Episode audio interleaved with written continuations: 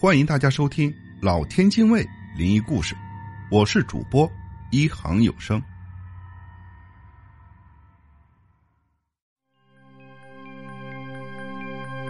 那是一个夏天，在农村一般都是三层楼，晚上太热了，大家都到楼顶去睡觉。我隔壁住的人比较贫困，在村子里，我管他们叫叔，他们没有楼房。住的是瓦房，很矮的那种。我们在三层楼上睡觉，什么事都看得清楚。当然，只是院子里面的。隔壁有个老太太，按照辈分，我管她叫二奶奶。但是各位不要乱想，她有个姐姐，我叫大奶奶。二奶奶她已经死了至少五年了。我们那里。有窑洞，生前他一直住在窑洞里，死的时候很高寿。具体多大，我不是很清楚了，只知道他的儿子还活着，已经七十三岁了。我二奶奶死了以后，窑洞一直空着，没有人去住过。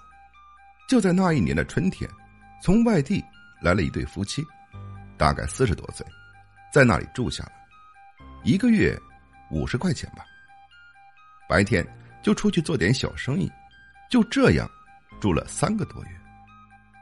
事情发生那天晚上，我正在楼顶和朋友聊天，是我高中的同学，一直聊到半夜两点多了吧，或者是一点多的时候，突然从隔壁传来了哭声。我那个朋友不是这个村子的，他当然没有太多的恐慌，只对我说：“怎么半夜？”还有人哭啊，真是的。但是我明显的感到不对劲了，因为我从小到大，二奶奶对我都很好的，她的声音什么的，我再熟悉不过了。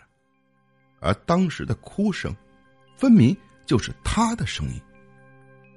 当时我想，我的脸已经很白了吧？我不知道用什么话来解释眼下的情景，我也不知道。怎么对我的朋友说？只是想，希望只是我们两个能听得到罢了。我不告诉他，过会儿就没事了吧？二奶奶生前对我那么好，应该不会害我的。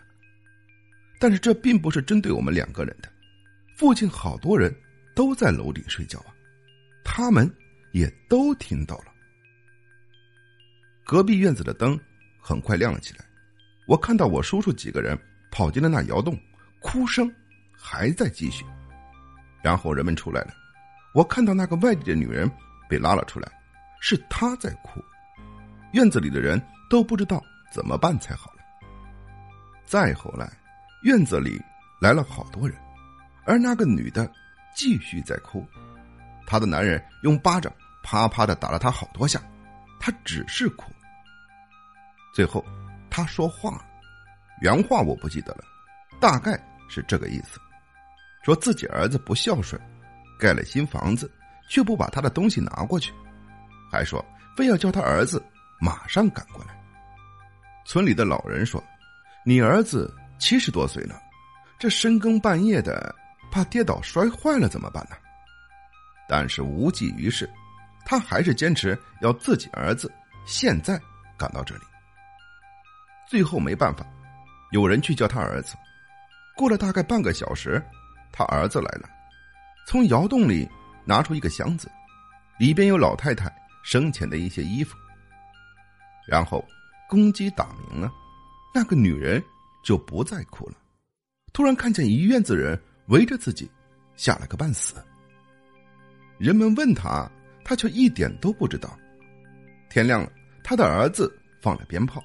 事情就这样结束了。我想，这大概就是老人常说的“鬼上身”吧，阴魂不散。但是，好像村子里的人并没有感到太大的恐慌，好像这并不是什么很奇怪的事情一样。我问我爸爸，他也说：“人死了是有魂的，有什么奇怪的？”不过，对于当时的我来说，可真的是有够刺激的。从那开始，我也不得不相信鬼神这些说法了。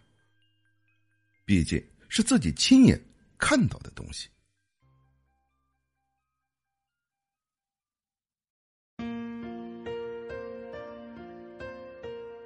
今天的故事就讲到这里了，感谢您的收听。本节目由酷我音乐独家播出，点击订阅按钮，可在第一时间收听节目的最新内容。我是主播一行有声，我们下期节目再见。